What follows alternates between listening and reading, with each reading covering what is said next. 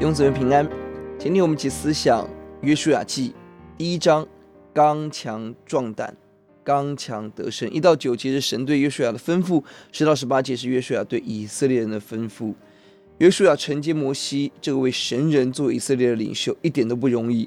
因此本章不断强调刚强壮胆。第六节、第七节、第九节、第十八节，次次强调我们要刚强壮胆，因为这是承受应许的关键。刚强背后的原因，是因为神与我们同在，而我们至与神同在的关键，我们要遵行上帝的话语。而我们如何能够遵行神的话语？关键在我们要昼夜思想神的道。第七节提醒我们，只要刚强大大壮胆，谨守遵行我仆人摩西所吩咐你的一切律法，不可偏离左右，使你无论往哪里去都可以顺利。要刚强，才有神同在，才有胜利。而刚强在于我们对神话语。刚强的遵守，在神面前刚强遵行神的话语，在人面前才有真实的刚强。许多人的刚强是表面的，但只有在神里面，才有真正我们生命所需要的刚强跟勇敢。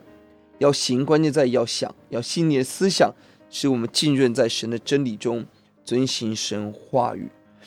而这段提醒我们，这一章有三种刚强。第六节、第九节是面对环境的困难。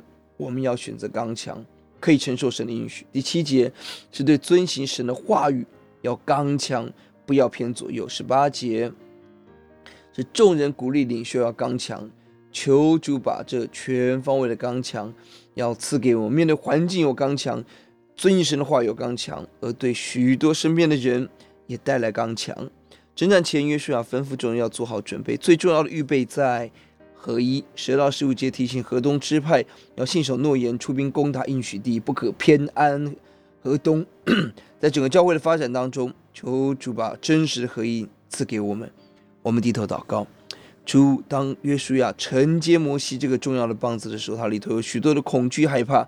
主要在你一次、两次、三次、四次提醒我们要刚强壮胆，让我们因着你的话语有力量、有刚强，带着百姓承受应许之地。得着伟业，荣耀主名，听我们的祷告，感谢奉主的名，阿门。